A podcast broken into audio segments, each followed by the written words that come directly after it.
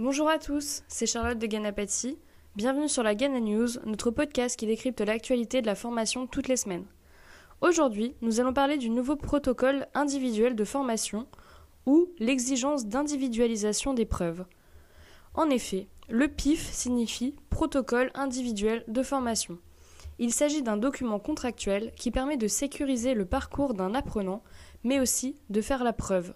Faire la preuve de la réalisation d'une action de formation non présentielle. Le PIF n'est pas un petit nouveau en formation professionnelle, car il est reconnu par l'administration depuis la circulaire du 20 juillet 2001. Et, à l'époque, il s'agissait d'une recommandation et non d'une obligation. Mais est-ce toujours le cas? Avec l'arrivée de la nouvelle démarche qualité Calliope en formation, nous n'en sommes plus à seulement prouver que la formation a bien eu lieu. En effet, à présent, il faut prouver que la formation est adaptée à chaque personne, limite sur mesure.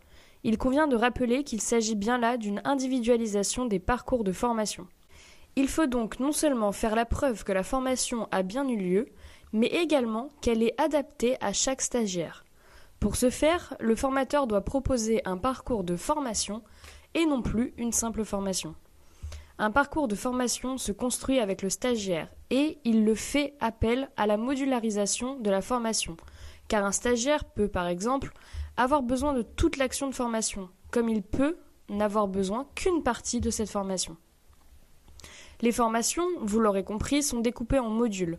Un stagiaire peut donc choisir de ne suivre que l'un des modules de la formation, car il a déjà validé les autres modules. C'est ainsi que le monde de la formation professionnelle se transforme petit à petit, pour s'adapter le plus possible aux besoins des stagiaires.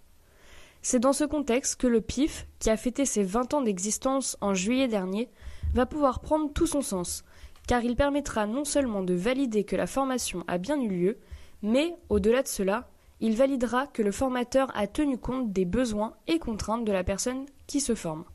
Le PIF est l'une des composantes d'un ensemble de documents que doit recevoir le stagiaire. Cet ensemble de documents peut être réuni dans un livret, ce qui permet de faciliter l'expérience de l'apprenant. Alors que contient le livret? Le livret contient tous les documents officiels de la formation, comme le programme de formation, convention, parfois le devis, le PIF à proprement parler le détail des modalités pédagogiques, qui peuvent être différentes pour chaque module, les modes d'assistance pédagogique et technique. Pendant le déroulement de la formation, le livret sera enrichi par de nouveaux éléments. Tous les travaux effectués par le stagiaire et qui la montée en compétences, le certificat de réalisation, l'évaluation par module de formation et l'attestation des compétences réalisées par le formateur. Ce protocole individuel de formation inclut dans un livret complet permet alors de sécuriser le parcours du stagiaire, mais également le financement de la formation, car les financeurs ont alors tous les documents qui attestent de la bonne montée en compétences de la personne. Et oui, on ne parle plus seulement d'attester la réalisation de la formation, c'est-à-dire le temps passé à se former, mais bien d'attester la montée en compétences. Le livret stagiaire et le protocole individuel de formation sont des documents longs à construire. C'est pourquoi nous avons développé la création automatique d'une version dématérialisée de ces outils. Ganapati propose donc dès cette semaine un livret, un PIF, dématérialisé, qui réunit tous ces documents et qui s'appliquera à tout type de formation, qu'elle soit en présentiel ou en distanciel. Il s'agit d'un outil innovant qui permettra à nos formateurs partenaires de sécuriser leur action de formation, car rien ne pourra être oublié, ni pendant ni après la formation. Il s'agit aussi, vous l'aurez compris, de satisfaire les exigences du nouveau référentiel qualité Calliope, qui, loin de rester sur le déclaratif, exige des preuves à chaque étape de la montée en compétences de chaque stagiaire de la formation professionnelle. Nous reviendrons sur le fonctionnement de notre protocole individuel de formation en janvier.